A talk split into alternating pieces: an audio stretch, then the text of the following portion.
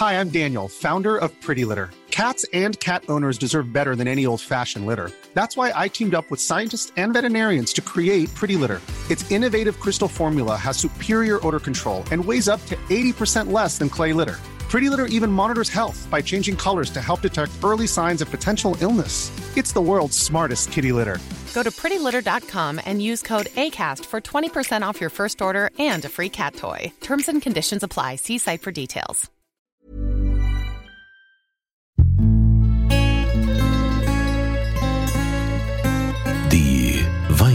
Weinwirtschaft.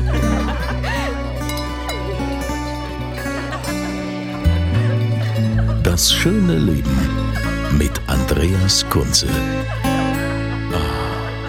Schön, dass ihr wieder mit dabei seid hier in der Weinwirtschaft. Ich freue mich über so viele Abonnenten, die ihr mittlerweile regelmäßig hören. Immer samstags gibt's die aktuelle Episode. Jetzt sind wir heute mal in der Pfalz unterwegs. In der Pfalz in Niederkirchen. Und die, die sich so ein bisschen auskennen, wissen schon, hier in Niederkirchen ist doch da Deidesheim und so. Da sind doch hier diese ganze Lage und so. Ja, es ist die Pfalz. Und für die, die heute das erste Mal dabei sind, ihr wisst, mein Podcast, warum mache ich das? Weil ich möchte, dass wir noch mehr den deutschen Wein ehren, dass wir mehr deutschen Wein trinken und am besten auch direkt beim Winzer kaufen. Äh, heute stelle ich euch vor das Weingut Säckinger in Niederkirchen und äh, da freue ich mich, dass der Jonas Zeit gefunden hat, heute mit mir zu sprechen. Hallo Jonas. Hallo in die Runde. Hallo. In die Runde, in die gemütliche Runde. Und äh, du bist es ja gewohnt, dass immer mehrere Leute um dich rum sind, denn du hast noch zwei Brüder. Ihr seid zu dritt und ähm, es ist also recht spannend, eure Geschichte. Wie kamt ihr denn zum Wein? Die Eltern, die haben das ja bei euch eher nur so hobbymäßig gemacht, ne? Ja, genau. Also ähm, ich war nach dem Abitur, wie glaube ich jeder junge Mensch, stark stand und habe gedacht, ja, wo sind meine Fähigkeiten? Und ich habe die nicht in einem Lehramtsstudium oder in einem BWL-Studium gesehen. Ich war schon immer, sage ich mal, eher so ein bisschen der naturverbundenere oder wollte, sage ich mal, mit ähm, reale Produkte zu tun haben wollen. Und äh, dann, äh, ja, dadurch, dass wir in der Familie schon ein bisschen Weinbau gehabt haben, also meine Eltern hatten das im Nebenerwerb gemacht, ähm, habe ich gesagt, dann mache ich da eine Ausbildung. Und bei meinem älteren Bruder war das dann ähnlich. Der hat dann direkt das Studium in Geisenheim gemacht und mein jüngerer Bruder hat lustigerweise erste Lehr Lehramtsstudium gemacht, der Lukas. und, und dann äh, ist er ähm, doch irgendwann kurz vor Ende des Studiums um, umgeschwenkt auf Weinbau. Okay, das ist ja eigentlich ganz cool, dass jetzt hier alle alle drei äh, im Weinbau sind. Es ist okay, ihr seid drei Jungs, gibt, da gibt's wahrscheinlich auch keinen Streit. Also ich kenne das nur früher von der Band, ja, da gab es, als wir als wir nur Jungs waren in der Band, gab es keinen Streit. Erst als die Sängerin dazu kam, ja, weil dann die mit dem Bassist geschlafen hat und dann wollte Schlagzeuger aber auch und so. Deshalb ist es, also kenne ich es aus meiner Erfahrung. Wie ist das bei euch? Ja, wie das unter Brüder halt so ist. Man hat einen sehr ehrlichen, direkten Umgang. Ich, ich glaube, früher haben wir uns öfters geprügelt, heute, ähm, äh, also als Jugendliche oder Kinder. Heute sind wir, sag ich mal, konstruktiv und äh, reden halt ernsthaft über die Probleme, die halt immer so anstehen. Aber mm, so richtig Streit haben wir nie. Also es ist, sag ich mal, alles sehr, ja, sehr harmonisch. Ja, und euer ja, eure Arbeit jetzt, ähm, wie, wie fängt man denn da an, wenn man sagt, ah ja, okay, jetzt kommt der Bruder noch dazu und der, der könnte ja mal das machen oder, oder der, der macht das, wie, wie teilt man sich denn da auf? Ja, also wir, der Betrieb ist ja auch nicht von heute auf morgen so groß gewesen. Wir sind da reingewachsen. Ähm, am Anfang stand mein jüngerer Bruder, der Lehramt studiert hat, und ich eigentlich federführend im Weingut. Da war das auch nicht groß und da gab es schon eine klare Aufgabeverteilung. Und ähm, dann 2019, 20 kam mein älterer Bruder noch dazu und dann hat man schon ein bisschen äh, stärkere ähm, Orientierungen. Also ich sag mal, wir teilen uns das alles sehr, sehr, sehr gut auf, aber jeder arbeitet in jedem Teilbereich auch immer mit. Also das heißt, was heißt Teilbereich? Also heißt es dann quasi, dass ihr alle drei, hat einer die Verantwortung für den Keller, aber trotzdem arbeiten die anderen beiden dann noch mit? Genau, also gerade jetzt ist das beste Beispiel. Mein älterer Bruder ist mit unseren Lehrlinge und Praktikante gerade im Keller und tut die Eiweiße und ich führe mit dir hier ein schönes Gespräch. so, so wird es dann aufgeteilt, okay. Bist du, genau. bist du auch derjenige, der generell so für die Außenwahrnehmung mehr verantwortlich ist? Ja, das, ich sag mal, wir haben das jetzt die letzten Jahre auch ein bisschen äh, geteilt. Also mein jüngerer Bruder, der Lukas, macht mehr der deutsche Raum. Ich gehe ein bisschen mehr oder bin spezifisch mehr im Exporter aktiv. Ähm, aber klar, da, da ich der Erste im Weingut war, verbindet man mich immer noch wahrscheinlich am meisten mit dem Weingut. Aber hinter den Kulissen ist alles anders aufgeteilt. Was habt ihr so für Lagen bei euch?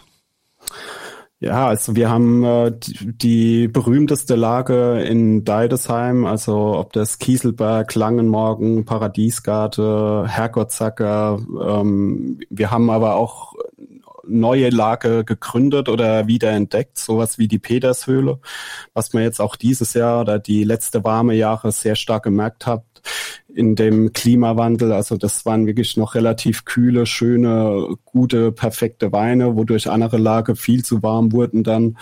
Und ja, da sind wir sehr stolz drauf, dass wir da eine schöne Varianz haben. Jetzt musst du uns mal erklären, wenn du so sprichst, ja, du redest hier so ganz locker und so, ja, haben wir wiederentdeckt. Was heißt denn wiederentdeckt? Ja, ähm, die Lage wurden so nach dem ersten, teilweise zweiten Weltkrieg wurde da oben alles aufgegeben, weil der Arbeitsaufwand äh, viel zu hoch war, ähm, die Manpower dann auch irgendwo gefehlt hat. Und äh, mein Vater hat das so mit dem Opa in der 80er, 90er da angefangen, wieder die ganze alte Terrasse zu rekultivieren. Also man muss sich das Landschaftsbild hier an der Mittelhart bei uns, gerade in Deidesheim, Forst, Wachenheim, Königsbach, die Wein Weinberge gingen, glaube ich, noch mal 100, 200 Meter in den Wald hoch hinein. Mhm. Und ähm, da haben wir an gewisser Stelle, wo es jetzt gut möglich war, haben wir da wieder angefangen und unser Ziel oder Traum wäre, das auch weiter fortzuführen. Du sagst in den Wald hinein, das heißt, die Grenzen also, die meisten Grenzen dann so richtig äh, an, an den Wald, also da ist ja wahrscheinlich auch viel, viel Natur ähm, mit drin. Also ähm, man sagt ja immer so, ähm, dass mittlerweile ganz viele Weinberge und Winger, dass, dass man immer dieses Problem der Monokultur hat. Ähm, achtet ihr da schon drauf, dass das quasi, dass sich die, die, die Reben auch wohlfühlen in dem, was da noch so ein bisschen drumrum ist? Ja, auf jeden Fall. Also wir arbeiten biodynamisch. Für uns ist es ein Riesenaspekt, auch in der Monokultur das Monokulturbild aufzubrechen mit gewisse Begrünungen. Aber da oben sind wir ganz weit weg von der Monokultur. Also das sind, ja, du hast ringsrum nur Bäume, nur Sträucher, äh, du hast Vogelarten, die es sonst irgendwo nirgends gibt und es summt und brummt überall. Also man darf nur den Fehler nicht machen, morgens um fünf, sechs Uhr da äh, zu meinen, man muss da hoch in den Weinberg, weil dann kommt einem erstmal eine Rotte Wildschweine und es Reh sagt dir noch gute Morgen. So. Ja. ja, aber wenn du gerade sagst, die Wildschweine und so, sind die nicht auch so ein bisschen eine Gefahr für, für die Trauben? Ja, bei uns wächst da fast nur Riesling und äh, man sieht immer ganz schön, ähm, die vertragen Riesling oder die Säure auch nicht so gut, gerade wenn die unreif ist. Dann sieht man meistens, ähm, wenn die zu früh die Traube abrupfen oder essen wollen, dann siehst du drei Meter später der de, de Code quasi von deiner Tiere. Da weißt du, das hat denen auch noch nicht geschmeckt. okay, hat den auch nicht Also ist es auch so, ich, ich denke mal klar, wenn man in der Pfalz ein Weingut hat, wird natürlich hauptsächlich auf Riesling gesetzt oder was ist so euer, eure Philosophie? Ja, wir sind sehr traditionsbewusst. Ähm, natürlich ist Riesling bei uns die, die Nummer eins und das höchste, ähm, höchste der Gefühle. Auch einfach wegen deiner historischen Lage und deiner sehr alte Rebe, die wir haben. Aber ähm, es sind natürlich auch ein bisschen zukunftsgewandt und ähm, für mich gibt's neben Riesling zwei die Weißweinsorte, die mir ähm, die mir sehr angetan hat und das ist Chardonnay und da setzen wir gerade in sehr sandige oder sehr warme Lage mehr aufs Chardonnay jetzt. Mhm. Was ist mit Rotwein? Ja, ich muss sagen, für Rotwein brauchst du eine richtige Passion und ich bin ein Winzer, der der Meinung ist, man soll sich nicht zu verzetteln, also nicht alles perfekt können, sich auf ein, zwei, drei Produkte wirklich konzentrieren oder Rebsorte in dem Fall, dann macht man die perfekt und deswegen sagen wir oder gehen wir speziell, ach, wenn man jetzt so an die Pfalz Spätburgunder denkt, gehen wir nicht den Weg mit im Rotweinbereich und machen dann eher ein bisschen im, im Weißweinbereich da mehr. Mhm. Und äh, was macht ihr so im Jahr? Wie viel, also, wie viel Hektar habt ihr, die ihr bewirtschaftet? Also mittlerweile sind wir so bei 30 Hektar, ähm, das so 210, 220.000 Flasche. Mhm, okay, das ist ja schon ordentlich. Ist, ist denn äh, euer, euer Wein, kommen da viele jetzt aufs Weingut, die sagen, wir wollen hier mal probieren oder ähm, seid ihr eher in der Gastronomie oder wie macht ihr auf euch aufmerksam? Naja, wenn man, sag ich mal, die Infrastruktur bei uns momentan noch sieht, wir sind Mitte im Ort, wir haben kein Schild vor der Tür. Ähm, ja, wir, wir wollen jetzt nicht, sag ich mal, die Fahrradfahrtouristen bei uns anlocken. Ähm, es kommen schon eher die Leute, die unsere Weine irgendwo getrunken haben oder das im Internet oder sonst wo verfolgt haben, wo wirklich mit einem hohen Interesse da sind. Ähm, Genau, in Handel, Gastro ist natürlich bei uns, sag ich mal, 95 Prozent und auch, also mit Export zugerechnet. Das sind so die wichtigsten Märkte. Aber man merkt auch immer mehr, auch in Corona-Zeit, dass der, der Endverbraucher auch sehr wichtig ist. Wie ist es mit, ähm, ja, wenn ihr sagt, ihr seid, ihr seid biodynamisch unterwegs, was heißt das? Ist das jetzt mehr Aufwand als in einem, äh, sagen wir mal, herkömmlichen äh, Weingut? Was, was müsst ihr da so machen? Naja, ich gehe, ähm, wenn ich da gefragt werde, gehe ich immer gern daran. Ähm, ich sag mal, ein konventioneller Winzer äh, tut sich oftmals, sag ich mal, um das Große und Ganze im Weinbau beschäftige. Ein biologischer Winzer geht schon tiefer in die Materie rein. Da muss auf äh, mehr auf Wetter achten, mehr, äh, sag ich mal, auf den Weinberg an sich eingehen. Und in der Biodynamie gehst du halt auf alles ein. Da ist dir eine standortbedingte Begrünung, da ist ja alles ultra wichtig. Und ja, das ist auch unser Anspruch. Wir wollen so nah am Produkt, so tief im Produkt drin sein. Und das wird natürlich dann auch ergänzt mit äh, biodynamische Präparate, wo man vielleicht im ersten Moment keinen wissenschaftlichen Hintergrund oder Sinn sieht, aber man merkt dann doch ähm, manchmal, ja, so gefühlsmäßig passiert da auf jeden Fall was gefühlsmäßig. Das klingt, klingt ja auch gut, so gefühlsmäßig. Ja, ist es denn die Zukunft, dass man sagt, biodynamisch ähm, wird die Zukunft sein für alle anderen Weingüter auch? Das glaube ich eher nicht. Also wenn man sich jetzt auch die Statistiken und der deutsche Weinmarkt anguckt, ähm, ich sag mal mit einer äh, sehr günstige Weine oder dem Durchschnittspreis in Deutschland, ähm, da wird sich kein, kein Winzer mit 100 Hektar oder 200 Hektar da die Mühe machen können, noch in der biodynamische Weinbau reinzugehen. Ähm, ich denke, die Zukunft wird irgendwo wahrscheinlich zwischen, also gerade für große Menge zwischen Piwi und Bio biologischem Weinbau dann irgendwo ähm, ansiedle. Aber da gilt es natürlich auch noch viel zu optimieren. Piwi.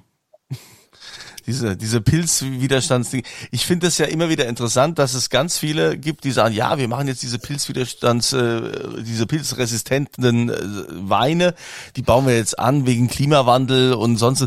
Aber hat denn bei dir im Weingut schon mal überhaupt jemand ähm, explizit danach verlangt? Nee, niemals. Also ja.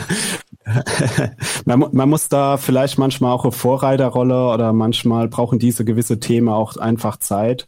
Aber ich sehe das einfach ähm, ja für die große Masse, dass, dass es vielleicht einfach wichtig ist, dass man da einen ökologischen Fußabdruck äh, gut reinbekommt ins Weingut, dass man runterkommt mit Überfahrte, mit äh, Pflanzenschutzmaßnahme. Und ähm, wenn da Weißwein Pfalz irgendwo auf dem Etikett steht, dann interessiert es meistens keiner, was drin ist. Oder ja, und das sind halt momentan wirklich die Weine, die am meisten verkauft werden. Statistisch. Also bei uns nicht, aber. Ja. Ja gut, und man will natürlich aber auch ja schon irgendwie die, die Klassiker, oder? Ich meine, jetzt haben die Leute es langsam mal gelernt, dass man Riesling trinkt, Grauburgunder, Weißburgunder. Da fängst du doch jetzt nicht an, äh, die meisten kennen ja gar nicht die Namen von den ganzen Pilzwiderstands, äh, von diesen Piwis, so. Ja, die meisten haben noch Nummern, aber na klar, du, du, du hast recht. Ähm, für uns oder ich denke für alle, sag ich mal, qualitätsbewusste Weingüter äh, in der Einzelvermarktung ist es sehr wichtig, noch auf die traditionelle Rebsorte auch äh, zu, zurückzugreifen.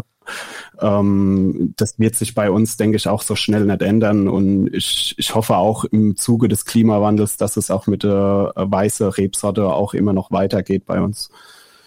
Apropos weitergeht, was ist denn so euer persönliches Ziel? Was, wo seid ihr euch einig als Brüder, wo ihr sagt, das ist unser, das soll unser Vermächtnis sein? äh, ja, also wir, wir sind mit unserer Stilistik, die ja schon ein bisschen ungewöhnlich ist, sehr, sehr zufrieden. Wir haben das in den letzten Jahren für uns, ähm, für uns ein unperfektes Stil perfektioniert. ähm, genau, wir wollen äh, logistisch ein bisschen besser werden. Also wir wollen ähm, äh, neues Betriebsgebäude oder neues Weingut im Endeffekt bauen. Ähm, genau, rebflächenmäßig wollen wir vielleicht auch noch ein klein bisschen wachsen, aber jetzt auch nicht mehr ins äh, Unermessliche. Wir wollen einfach die Qualität und gegebenenfalls auch den Preis steigern. Ähm, ja, haben die Eltern euch jetzt eigentlich da ganz in Ruhe gelassen? Haben die gesagt, so, wir machen jetzt gar nichts mehr, wir haben das zwar hobbymäßig gemacht, aber jetzt machen es die Jungs? Oder kommt der Papa da doch ab und zu mal noch und sagt, hier, guck mal, was habt ihr denn da gemacht, lass mal probieren? Also mein Papa hat früher nur ähm, maximalen Hauswein gemacht und das war schlimmer wie das, was ich heute mache. Von daher ist, ist das okay. Nee, mein Vater hat eigentlich immer gesagt, äh, egal wie er es macht, ähm, er will am Ende halt schon sehen, dass es lukrativ ist oder dass da auf jeden Fall gute Zahlen geschrieben werden. Und ähm, ja, ich sag mal, unseren Stil, so ungewöhnlich wie der für den Papa oder für viele andere auch am Anfang war, umso mehr hat sich das auch in den letzten Jahren bewiesen und etabliert. Und äh, da sind wir eigentlich alle sehr glücklich und stolz drüber. Ja, Danach kann nichts mehr kommen. Dann wünschen wir dem Weingut Säckinger auf jeden Fall äh, viel Erfolg bei dem, was, was ihr da noch anpackt, mit neuem Weingut, quasi neuem Gebäude zu machen. Und äh, liebe Grüße auch an die anderen beiden Brüder. Wir kommen ja jetzt äh, zu dem Punkt, wo sich hier immer alle besonders freuen. Und das gibt's zu gewinnen. Denn Jonas, du hast einen Wein ausgesucht. Einen Wein, den wir hier in die Verlosung geben. Was hättest du da im Angebot? Genau, ich hätte da eine Magnum Weißburgunder Paradiesgarten 2018. Oh, das klingt aber toll. Was mhm. ist an dem Wein so besonders für dich? Ja, ich, äh, ich meine, 2018 war wirklich ein Jahrgang, der uns alles abverlangt hat, äh, ähnlich wie dieses Jahr auch mit der Hitze. Und ähm, ich fand da gerade auch die Burgunder Rebsorte haben da extrem gut gewirkt, waren perfekt reif und äh, einfach mal, sag ich mal, diesem viel gescholtenen Jahrgang 2018 auch zu zeigen, dass da auch was Cooles dabei rauskommen ist. Ja, und das könnt ihr gewinnen, indem ihr mitmacht. Ihr geht auf podcast.kunze.tv, dann gibt's dieses Formular, wo ihr so die Adresse und so weiter alles eingibt und dann gibt's ja immer eine Frage zum Podcast und die Frage lautet, der jüngere Bruder vom Jonas, der hat das gemacht, was der Jonas nie machen wollte. Einen speziellen Studiengang. Ja? Welcher Studiengang war das? Es ist nicht BWL, es ist auch nicht Jura. Welcher Studiengang war das? Das dann bitte in dieses Feld reinschreiben und dann nehmt ihr an der Verlosung für die Magnum, was haben wir gesagt, Paradiesgarten 2018, gell? Genau, ja. ja Habe ich, hab ich mal, gut, mal zugehört hier. Okay, nehmt ihr dann an der Verlosung teil. Jonas, ich äh, danke dir herzlich, grüß mal deine Brüder und äh, wenn ich mal wieder in der Pfalz unterwegs bin, dann äh, muss ich mich vorher bei euch ankündigen, wenn ich so einen Wein, äh, Wein probieren will oder kann man bei euch spontan vorbeischauen? Ähm, am besten ankündige, wir sind zwar oft da, aber es ist immer schöner mit Termin, nicht, weil wir haben nicht ganz die große Probierstube, nicht, dass da 30 Leute auf einmal drin sitzen. okay, gut, wissen wir Bescheid. Dann herzlichen Dank. Ähm, euch ein schönes Wochenende wie immer und eine tolle Woche generell. Schöne Tage und immer volle Gläser.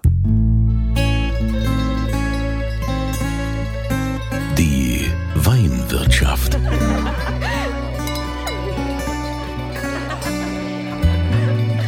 Das schöne Leben mit Andreas Kunze.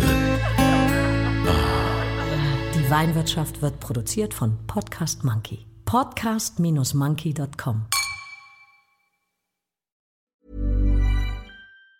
Planning for your next trip? Elevate your travel style with Quince. Quince has all the jet setting essentials you'll want for your next getaway, like European linen, premium luggage options, buttery soft Italian leather bags, and so much more. And it's all priced at 50 to 80% less than similar brands. Plus, Quince only works with factories that use safe and ethical manufacturing practices. Pack your bags with high-quality essentials you'll be wearing for vacations to come with Quince. Go to quince.com slash trip for free shipping and 365-day returns.